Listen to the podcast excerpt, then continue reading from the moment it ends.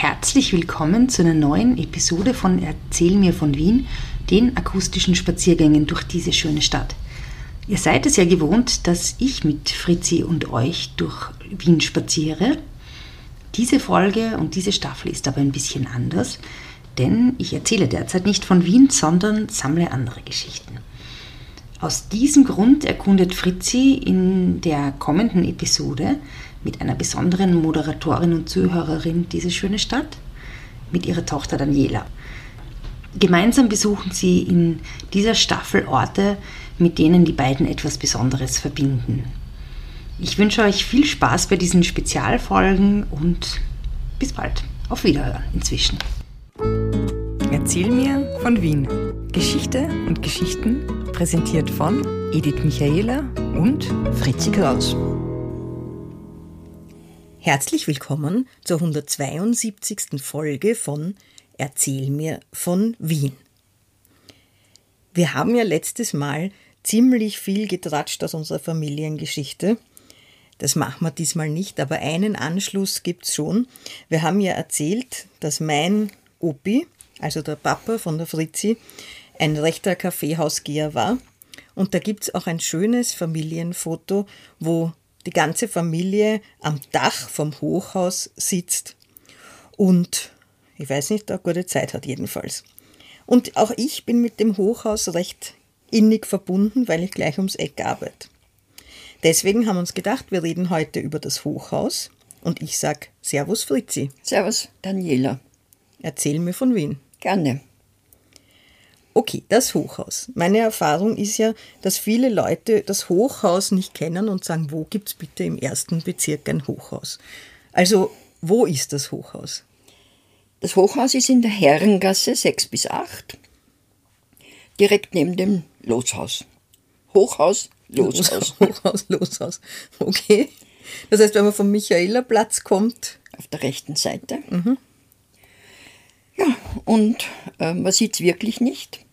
Am besten sieht man es von der Bellaria aus. Oder vom Den oberen Teil. Den unteren Teil sieht man schon. Den unteren, ja, es hat Katankapperlauf. ähm, okay, und das ist ja ziemlich lang, weil das geht dann da gleich vom, von neben Loshaus bis davor zur U3-Station, wo es runtergeht. Fahnengasse, ja, ja, Und auch hinten in der Wallner Straße ist noch ein, ein, ein Teil vom Hochhaus.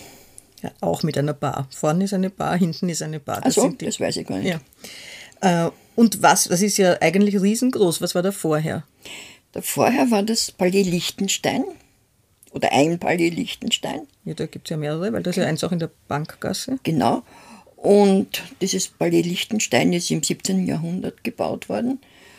Und anscheinend hat der Fürst aber dann für seinen vielleicht doch aufwendigen Lebensstil Geld gebraucht und hat zuerst Teile vermietet und dann scheint er, weil sie gedacht haben, er braucht eigentlich nicht innerhalb von einem Umkreis von, weiß nicht, 500, Metern. 500 Metern zwei solche Palais. Und da hat er das verkauft an ein Bankenkonsortium. Und 1913 ist es geschleift worden und äh, zerstört halt. Und da wollte man eigentlich natürlich was hinbauen, aber was ist dazwischen gekommen? Vermutlich der Erste Weltkrieg. Genau, und dann die Zeit, also die 20er Jahre, die also nicht besonders waren und darum ist das sehr lange eine Baulücke. Also und da war einfach eine, da war einfach war riesige Bau, Baulücke mit einer Planken rundherum. Aber das Loshaus ist natürlich schon gestanden. Klar, das ist 1910. Aha, okay, das heißt, das Loshaus ist früher direkt an ein, was hast du gesagt, Barock war das? Palais Liechtenstein, ja. barockes Liechtenstein. An ein barockes Palais angestoßen mhm. und dann an eine an einer Lücke, an, an, einer, an, einer, einer Brache. Wahrscheinlich, ja. ja. Okay, äh, gut, und dann, und dann nach dem Krieg ist eben auch, hat, das hat diesem Bankenkonsortium gehört und dann ist lang nichts hingebaut worden. Dann ist lang nichts hingebaut worden und dann ist die Zeit gekommen des Roten Wien. Ja. Wo im äh, Gemeindebauten sehr viele gebaut worden sind. Aber es war gleichzeitig die Zeit, wo man an Hochhausbau gedacht hat. Mhm. Gab es da schon oder was waren da die höchsten Häuser? Ja, in Amerika. Nein, ich meine in Wien. In Wien, die waren schon relativ hoch, die Häuser, die waren teilweise fünfstöckig, weil du musst dir vorstellen, aus der Also wenn man jetzt die innere Stadt nimmt, weil du musst dir vorstellen, aus bis 1850 war Wien der erste Bezirk, der heutige, mit einer Stadtmauer umgeben, haben ca. 50.000 Leute gewohnt in dem Gebiet und die haben nur in die Höhe bauen können. Also waren relativ hohe Häuser. Mhm. Also so vier, fünfstöckige, das ist dann äh, genannt. Aber ein Hochhaus als solches, äh, eben ob über, weiß ich was die Bauhöhe war, 30 Meter oder was, was man durfte, kann ich jetzt nicht genau sagen, hat es keines gegeben. Aber es sind schon natürlich jetzt nicht mehr auf die innere Stadt beschränkt ja. Ähm, gewesen Projekte, also teilweise irrationale irgendwelche Zeichnungen, also man Sachen, was sich halt wer vorgestellt hat. Und was zum Beispiel? Ja, äh, äh, Türme, dann war auf der einen Seite von der Reichsbrücke, ich glaube, hat der Oskar hat entworfen, äh, also auf der transdanubischen Seite, so ein langes wie ein Einfallstor mit zwei hohen Türmen. Also das war verschiedenes. Und dann hat es welche gegeben, die schon in einem relativ konkreten Planungsstadium waren. Mhm. Da ist als Beispiel zu nennen, äh, weißt du, wo der Anne Kadelsson Park ist, Ecke Währinger Straßen und Nussdorfer Straßen. Ah ja, so ein, ja, weiß ich, so ein kleiner Eckpark. Mhm. Und da ist das Bürgerversorgungshaus vorher gestanden. Das war was? Ein das war ein Haus vom Bürgerspital, also das war so. Gesunden oder, oder naja, Ganz früher ist eines der Spitäler, die an, an den Stadträndern von Wien gestanden sind, dort gestanden. Und dann eben dieses Bürgerspitalversorgungshaus. Äh, äh, und das hat man weggerissen und wollte dorthin einen relativ hohen Turm bauen. Äh, und das, der, der hätte, glaube ich, 60 Meter sein sollen.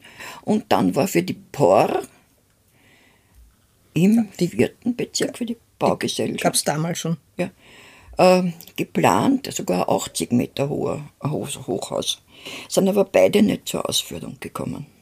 Und das waren private Projekte oder, oder, waren, oder wie? Naja, teilweise das, das Werdinger Straßen, das war an und für sich schon, glaube ich, mit offizieller Stelleneinbindung.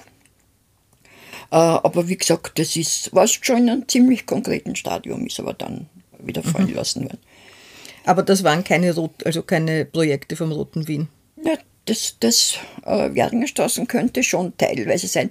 Die hätten ja gern gebaut, die Gemeinde hoch, äh, höher hin, äh, höhere Bauten. Aber es war dann so, die, die Wohnbauten sind ja finanziert worden durch die Wohnbausteuer mhm. vom Hugo Breitner, diese berühmte mhm äh, Wohnbausteuer, äh, die eben äh, aus, aus verschiedenen Besteuerungen zusammengesetzt hat.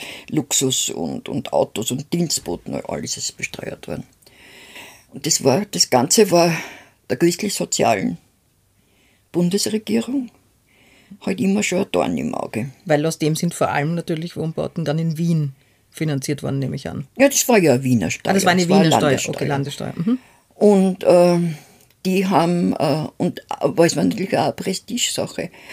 Und man hat dann versucht, den ähm, Wien quasi auszuhungern finanziell. Die Bundeswehr, die Bundesregierung. Die Bundesregierung. Mhm. Weil es war ja so, dass es einen Finanzausgleich gegeben hat, wo die Steuern eben verteilt worden sind. Und man hat dann eine Gesetzesnovellierung gemacht, Ende der 20er Jahre, und hat den Schlüssel zu Ungunsten Wiens mhm. verändert. Mhm. Und damit äh, hat Wien die Wohnbausteuer, die noch, im, die noch immer eingehoben worden ist, aber auch verwenden müssen, um sonstige administrative Ausgaben zu tätigen. Und dann konnte weniger gebaut werden. Dann konnte weniger gebaut mhm. werden. Das heißt doch die Idee von Hochhäusern die von der Stadt gebaut wurden, wurde, musste aufgegeben werden. Konnten, musste aufgegeben worden. Ist mhm. natürlich nicht so kommuniziert worden, sondern dass mhm. halt Gartenstadt und so weiter und so weiter, dass man Menschen wird und so weiter. Mhm. Ja, und ja. die christlich-soziale Opposition in Wien, die hat wieder den Genossenschaftsbau äh, forciert. Mhm. Also den privaten Genossenschaftsbau. Ja. Und da ist dann das Hochhaus, ist ein, ein Genossenschaftsprojekt, oder? Na, das, na, und um diese, äh, äh, um den privaten Wohnbau zu fördern, musste man ja Kredite gewähren. Und diese Kredite sollten gefördert werden mit einer Wohnbauförderung. Das heißt, man hat 50 bis 60, hat eine gewisse Beschränkung an, äh, an äh, Quadratmetern gehabt. Und er musste und konnte aber ansuchen um einen Kredit, der 50 bis 60 Prozent der Summe ausgemacht hat, die das gekostet hat, und mit 1 Prozent verzinst war und auf sehr lange Zeit gegangen ist. Das heißt, das war für die Wohnungsfinanzierung, so wie das ja jetzt auch zum Teil noch ist bei genau. Genossenschaftswohnungen. Genau. Ja. Diese Finanzierung. Und äh, da war natürlich eine Kommission. Und in dieser Kommission ist auch der Präsident der Architektenvereinigung gesessen. In der Kommission, die entschieden hat, was gebaut wird? Nein, in der Kommission, die die Wohnbauförderung, äh, äh das Gesetz halt, oder in den Ausschuss. Das, die, die das Gesetz ausgearbeitet haben. Ausgearbeitet mhm. haben. War eben der Präsident der Architektenkammer und das war der Siegfried Theis. Ja. Gleichzeitig ist, oder ja, in etwa, äh, ist die, äh, sind die Bauvorschriften normiert worden. Und in diesem Ausschuss ist auch der Siegfried Theis gesessen und der Rudolf Saliger. Ja. Und dieser Rudolf Saliger war äh, der Spezialist, also erstens einmal Statiker und der Spezialist für Eisenbeton und Stahlbauweise. Und jetzt werden wir überrascht sein, das ist die Bauweise, in der das Hochhaus gebaut ist. Ja, nicht das Ganze, sondern nur der Turm. Ah ja. Gut, also das heißt. Das, klingt schon, das fängt schon sehr österreichisch an. Wie geht's weiter? Nein, es geht dann so weiter, dass die, diese Wohn, dieses Wohnbauförderungsgesetz ermöglicht hat, äh, eine Finanzierung äh, von diesem Hochhaus, mhm. das natürlich dann äh, sozusagen schwarz konnotiert war. Nicht rot. Ja, weil das, nicht, weil das eben nicht der, der nicht. Wohnbau des Gemeindebau des städtischen Wien war, sondern diese Genossenschafts ja. Bauten. Mhm.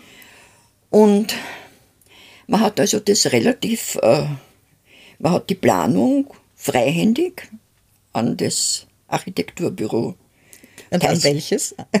Rate, Rate, Theis und Jaksch vergeben. Also jener Theis, der in den Ausschüssen saß. Ja der hat einen Partner eben gehabt, also der Siegfried Theis und der Partner war der Hans Jaksch und die haben so eine Arbeitsteilung gehabt. Der Hans Jaksch war der Planer und so weiter. Der Theis war der Künstler, der hat das nach außen noch kommuniziert. Und äh, ja, und die haben das, das Ganze eben geplant, haben als Statiker und ich rate, den Herrn Saliger gehabt. Den Herrn Saliger, Saliger gehabt und schon früher, ich glaube schon während des Ersten Weltkriegs oder sogar noch früher, hat dieser Theis einem gewissen Herrn Nemetschke, glaube ich, hat er geheißen, der war Geschäftsführer von einer Baufirma, Reller und Neffe und Co. KG oder, oder AG, weiß ich jetzt nicht. Mhm. Äh, ein Einfamilien- oder ein, ein Büro, nein, nicht ein Einfamilien, also ein Wohn- und Bürohaus gebaut. Und die sind eingeladen worden äh, zu, ein Angebot zu legen. Als die Generalunternehmer sozusagen, die Baufirma, die das macht? Als die Baufirma für die, für die, fürs Hochhaus. Ja. Und die waren unter sieben Angeboten die teuersten. Aber Sie haben es gebaut. Sie haben es gebaut. Also Architekten Zeiss und Jaksch mit dem Statiker Rudolf Salliger und der Baufirma Reller und Neffe. So ist es. Und die, die was ja nicht unwesentlich war, die Lieferungen der Stahlteile, mhm. war die Alpine Montan, ja. Äh, die äh, schon früher äh, dem, dem, dem, der Architektenfirma Theis und Jaksch, also Aufträge für Planungen und so weiter. Und diese, und diese, und diese Konstruktion von dem Turm zumindest, die war für Wien neu von der Konstruktion, oder? Naja, die Stahlbaukonstruktion war nicht neu, aber es ist ja nur der Turm. Der Turm und ähm, in Stahlbauweise äh, und der Teil, der an der Herrengasse liegt. Ja, Also dieser langgezogene Teil, Der langgezogene Teil, den man ja eigentlich gar nicht als Teil des Hochhauses wahrnimmt, weil Wahrnimmt. das sind diese sehr schönen Fassaden, die sicher, unter, das Ganze ist wahrscheinlich unter Denkmalschutz. ganz, stehen. ja, klar. Das sind ja diese schönen Fassaden mit den schönen Geschäftsportalen. Genau, ja. Ja. Und äh, sehr angelehnt ans, Hoch, ans Loshaus. Weil, wenn du schaust, die Traufenhöhe ist genau die gleiche wie beim Loshaus. Ja. Nur wo beim Loshaus das Dach anfängt, Ja. ist da ein kleiner Rücksprung beim, beim Hochhaus. Und da ist noch eine, ein Geschoss draufgesetzt mit einem Flachdach. Ah, und wie viele Geschosse sind da in der Das Herrengassenseite? sind neun. Ah, das ist dort auch so hoch. Nein. Weil das sieht man ja überhaupt nicht. Na, der Hintertrakt ist, äh, sind sieben. Ja. Und der Turm ist 16-geschossig. Wobei die oberen fünf äh, Geschosse abgetreppt sind. Was heißt das? Also so ein Rückbau, rückgebaut. Wie Ach so, das geht immer ein. Stück, ein Stück nach hinten, ja. Das war eigentlich bauordnungsmäßig, weil da ist der Lichteinfall der richtige ist. Und die obersten drei, drei Geschosse, glaube ich, waren für Kaffeehaus und Tanzlokal. Und ganz oben hat man das Dach öffnen können, das Flachdach. Oh, das klingt aber sehr schick. Hat es den, Leuten hat's, hat's den Leuten gefallen? Wann, wann überhaupt was fertig? Ich glaube, das haben wir noch nicht.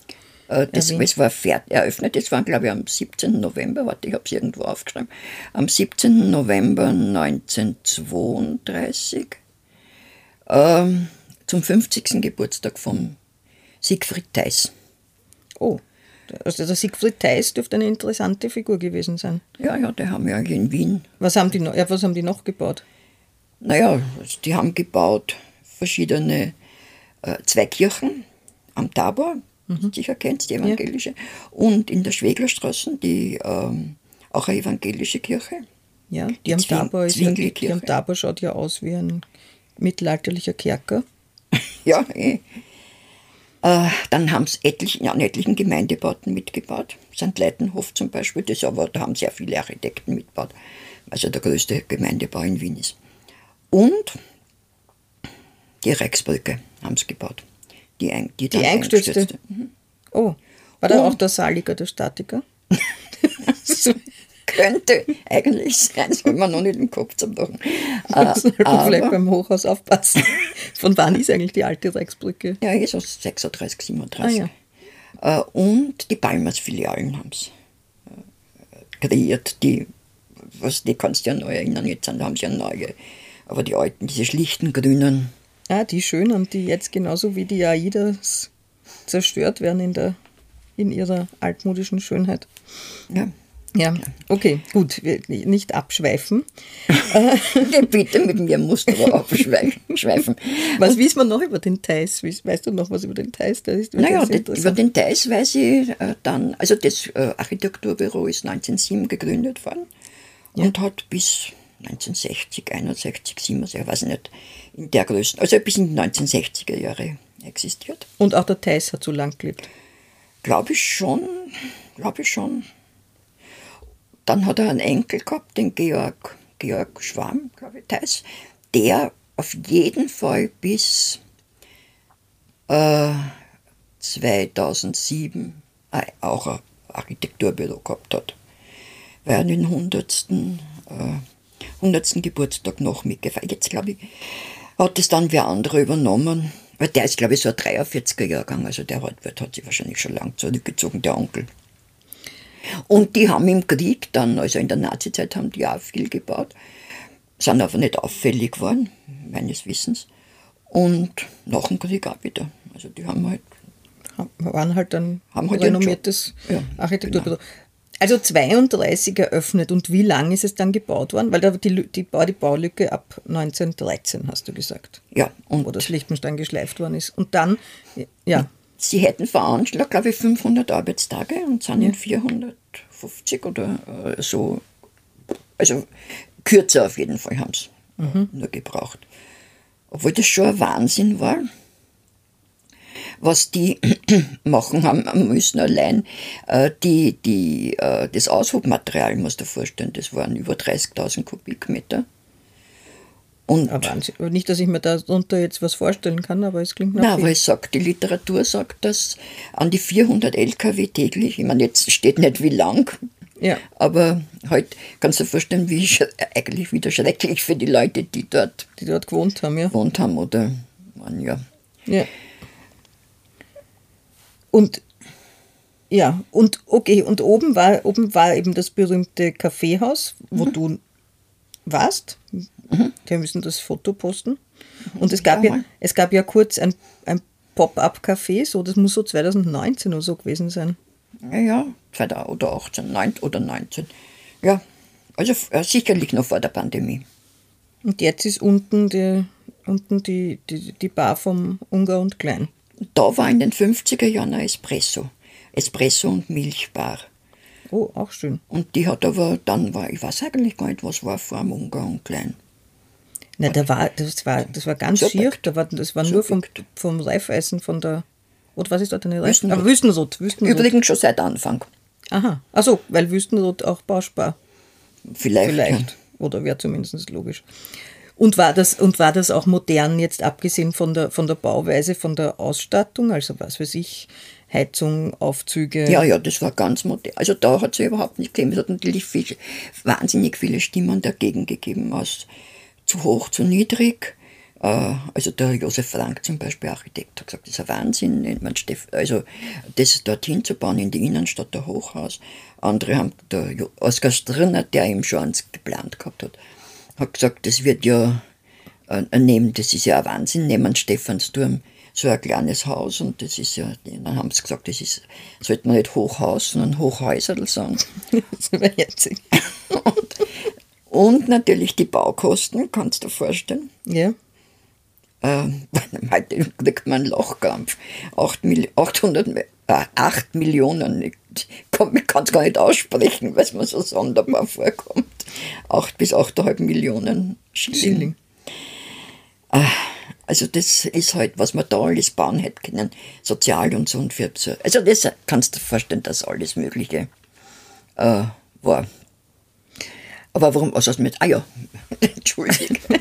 Und innen im Hof, da ist es ja sehr enttäuschend, wenn man reingeht in den Hof, weil Ja. wenn man in der Ungar- und Kleinbar oder auch hinten in der spanischen Bar ist, wenn man aufs Klo muss, muss man sich einen Schlüssel nehmen und in den Hof gehen. Da sieht man den Hof. Der Hof ist ja ausnehmend schier. Ja, Das total nüchtern. einfach zubetonierter Hof mit Parkplätzen drin. Ja, was aber das Tolle, also es ist so, dass die zum Beispiel, ähm, also das Tolle ist ja das Stiegenhaus meiner Ansicht nach vom Turm, vom Hof. Vom, Ja, vom oben Turm. ist sehr schön. Mhm. Das wir, äh, auch von außen ist wie ein Panoramalift Ja. eigentlich. Äh, und das Stiegenhaus. Und äh, ja, und wieder auf deine Frage zurückzukommen, das war Zentralheizung. Ja. Äh, die Wohnungen, äh, eine Waschküche natürlich, eine zentrale Waschküche mit äh, Trockner und allem möglichen. Die Wohnungen waren alle mit Elektroherden ausgestattet. Oh, sehr modern. Und zwar hat man das deswegen finanzieren können, weil die, äh, der Stromlieferant, also damals waren das schon die E-Werke, ähm, einen, äh, einen besonderen Tarif gemacht hat. Und das Ganze war ja gedacht, auch das Ledige. Also das waren sehr viele ledigen Wohnungen, hat das geheißen. Okay, wie groß sind die Wohnungen oder waren sie? Zwischen 20 und 98 Quadratmeter. Ach so, so ganz kleine Wohnungen. Ganz, die Gasolieren waren wunzig. Okay. Da war, die haben, da hat die Miete, glaube ich, 80 Euro gekostet. 80 Schilling. Äh, 80 Schilling, 80 Euro. ja, mir kommt, das ist alles so. so sonderbar. Ja, 80 Schilling und dann hat es aber auch Gasolieren um 380 Schilling gegeben. Also ich glaube, bis 45 Quadratmeter sind diese ledigen Wohnungen gegangen. Und die waren natürlich sehr begehrt. Ja. Weil speziell Frauen, aber natürlich auch Männer, was, wo hätten die hin sollen? Also die haben früher heute in Untermieten gewohnt. Also, weil es halt wenig Möglichkeiten gab für jemanden, der nicht eine Familie gehabt hat. Ja. Also wirklich allein wo zu wohnen. Ja, das war ganz schwierig und die waren halt auch, dann auch immer unter der Aufsicht der Vermieterin oder des Vermieters. Und jetzt haben sie die Möglichkeit gehabt, man, man hat eigentlich geplant, das wie ein Boardinghaus zu machen, eben weil diese drei obersten Stockwerke waren. Und da hat man sich gedacht, aha, das, da wird es ein Restaurant geben und dieses Restaurant kann die Leute verpflegen. Verpflegen. Und du wohnst dort so eigentlich wie in einem Langzeitapartment jetzt. Ja. Das ist aber nicht gegangen, weil die konnten erst, die haben erst 1935 einen Mieter gefunden. Für Fürs oben. Restaurant. Fürs Restaurant, Ah, ja. für die oben, für die Möglichkeiten. Und Waren die ausgestattet, die Wohnungen? Naja, also nicht E- Eherd und Badewanne, also manchmal eine kleine Sitzbadewanne, nur Klo sowieso. Und dann hat es Wohnungen gegeben, die so Musterwohnungen, die nach dem Geschmack der damaligen Zeit ganz modern eingerichtet war, waren. Und die hat man quasi also als Objekte, als Schauobjekte äh, verwendet. Und, und wa- was waren da für Mieter drinnen? Oder waren, da, waren da auch, natürlich, die Geschäfte waren in der Herrengasse, aber was war da sonst noch so drinnen? Naja, es waren sehr, es waren auch sehr viele Leute, also einmal sehr viele Ein Alleinstehende, Ja. klarerweise. Das, die waren sofort weg. Und das war wahrscheinlich, ist ja wahrscheinlich, ich meine, ist heute eine extrem prestigeträchtige Adresse, war es wahrscheinlich damals auch. Was damals auch, ja. Obwohl, ich kann mich erinnern, du warst ja doch einmal, wir waren uns doch einmal eine Wohnung Ja. dort anschauen. Ja. Die, die ist mir jetzt nicht so, da ist mir die Adresse prestigeträchtiger als, Als die Wohnung vorkommt. Ja. Wobei ich damals mich erinnern kann, ich habe keine Ahnung, wie viel das war. War nur Schilling. Aber es ist mir eigentlich nicht hoch vorkommen. Es war nicht so schlimm, aber das war vor 25 Jahren oder 23. Ja, so in etwa. Naja, für damals ist man. Ja, aber da so. war noch nicht so ein, Ja, da war es okay. noch nicht so ein Wahnsinn mit den Mieten. Ja. Gut. Okay, das war jetzt Okay. wieder. Ja, jetzt tun wir schon wieder. wir haben ja gesagt, die Sonderstaffel ist über Orte, die uns verbindet. Also wir haben uns einmal im Ja. der Disclaimer, wir haben uns einmal hoch aus der Wohnung angeschaut.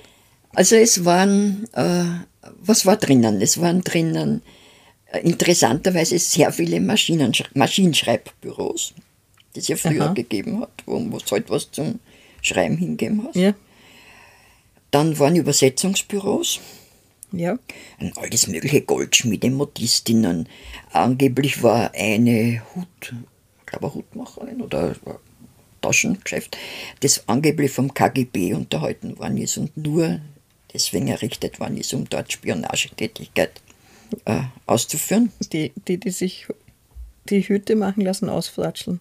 Ja, das, weil das hat sich vielleicht nur wer leisten können, der, Der, was aus der Umgebung war der Ausfratschelwert war. Ministerien oder so. Okay, spannend. Dann bei den Geschäften unten war eine ganz eine berühmte Konditorei, ich glaube Bäumer oder so irgendwie die Kasse. Oh, Breuer, Breuer dürfte es haben. Und dann war ein Wiener ein Wimo, da kannst du dich an die Wimos noch erinnern, Wiener Molkerei, Milchgeschäft, also alles, alles Mögliche. Äh, und als Bewohner, Er weiß ich ganz bekannt Oskar Werner, weil da gab es auch dann einmal eine Ausstellung oben. Da konnte man dann in die Oskar Werner Wohnung reingehen. mit seiner ersten Frau, mit der Elisabeth Kallina, mit der er ja auch eine Tochter hat, keine Ahnung, ob die noch lebt. Und überhaupt sehr viele Schauspieler, weil die sind vom Burgtheater einmal umgefallen und waren dort. Ja. Auch Filmschauspieler. Da wirst viele nicht mehr, mehr kennen, den Albin Skoda, den Hans Jahre. Die Paula Wessely hat angeblich dort gewohnt. Die Gusti Wolf, die, die du vielleicht noch kennt hast, weil die ist, glaube ich, 102 Na, oder sicher kenne ich die Gusti Wolf. Ja, ja gut, ich meine, ist ja schrecklich. ja, äh, der Georg Kreisler hat gewohnt. In neuerer Zeit der Christoph Walz, kurze Zeit, und der Daniel Kehlmann, also die kennt man. Ja. Natürlich sind Bewohner dann in der Nazizeit teilweise aus rassistischen Gründen Auch vertrieben worden. vertrieben worden. Okay, das äh, gibt ganz schön viel her, das Hochhaus. Da kann man viel darüber sagen, aber ich möchte nochmal anschließen zum Anfang. Ja. Ähm, um nämlich um noch einmal aufs Palais Liechtenstein äh, zurückzukommen. Was, wa, was haben, ich verstehe nicht, was die Liechtensteins dort gemacht haben, weil die haben sie das Liechtenstein in der Bankgasse, dann haben sie das Sommerpalais, wozu haben sie in der Herrengasse auch ein, ja das, wenn sie sich selber gedacht haben, weil sie ihn dann teilweise vermietet haben, schon, schon im 19. Jahrhundert, vermietet, verkauft. Da war eine riesige Bibliothek in dem, in dem Palais, ganz bekannt. Und die ist auf einer Reithalle gebaut gewesen. obendrauf auf einer Reithalle. Ja, und die unter, dem, unter der Reithalle war auch irgendwas. Und die, diese Reithalle hat dann der Bösendorfer, der Klavierfabrikant, gemietet oder, äh, oder gekauft, das weiß ich nicht genau, und hat dort den Bösendorfer Saal eingerichtet. Der Wann sind wir jetzt ungefähr? Das haben wir Ende des 19. Jahrhunderts. Mhm. Und der war ganz bekannt, der, mit der besten, die beste Akustik von Wien und wie der 1913 weggerissen worden ist. Äh, war, war, war total der Stefan Zweig in der Welt von gestern äh, schreibt. Also es war schrecklich.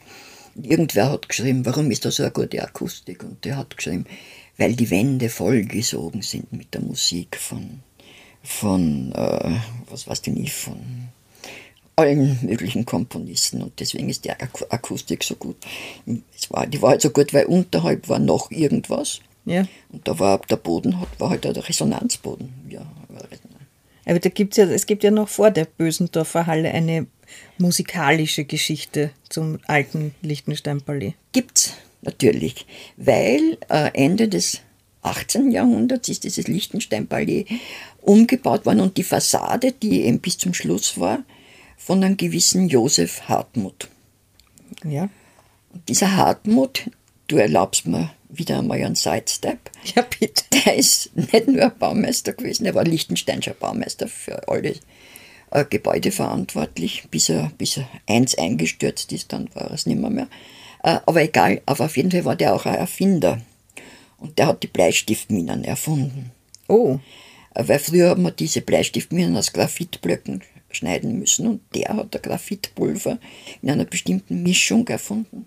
Das ist, weil das aus den eingestürzten Gebäuden hat der Erfahrung mit Staub gehabt. ja, sozusagen.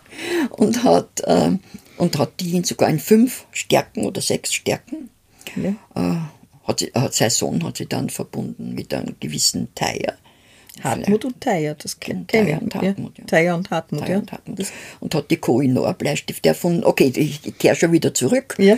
Und dieser Josef Hartmut war sehr musikalisch begeistert und war einer, der den Mozart schon unterstützt hat, wie er, oder vielleicht auch noch unterstützt hat, wie er in Wien war und äh, entweder noch nicht oder nicht mehr berühmt war. Das ist ja wunderbar, da haben wir doch glatt eine Überleitung zur nächsten Folge, weil die nächste Folge haben wir uns vorgenommen, über Mozart in Wien zu reden. Unter anderem weil ich gerade ein bisschen einen Don Giovanni-Anfall gehabt habe, weil wir gemeinsam in der Oper waren und mehr wissen will über den Mozart, seine Wohnungen und seine Aktivitäten in Wien. Ja. Darüber reden wir das nächste Mal. Vielen Dank, vielen Dank auch fürs Zuhören, vielen Dank aber vor allem fürs Erzählen. Servus Mami. Servus Daniela. Spazieren Sie mit uns auch online auf den gängigen Social Media Plattformen und www.erzählmirvon.wien. Und abonnieren nicht vergessen.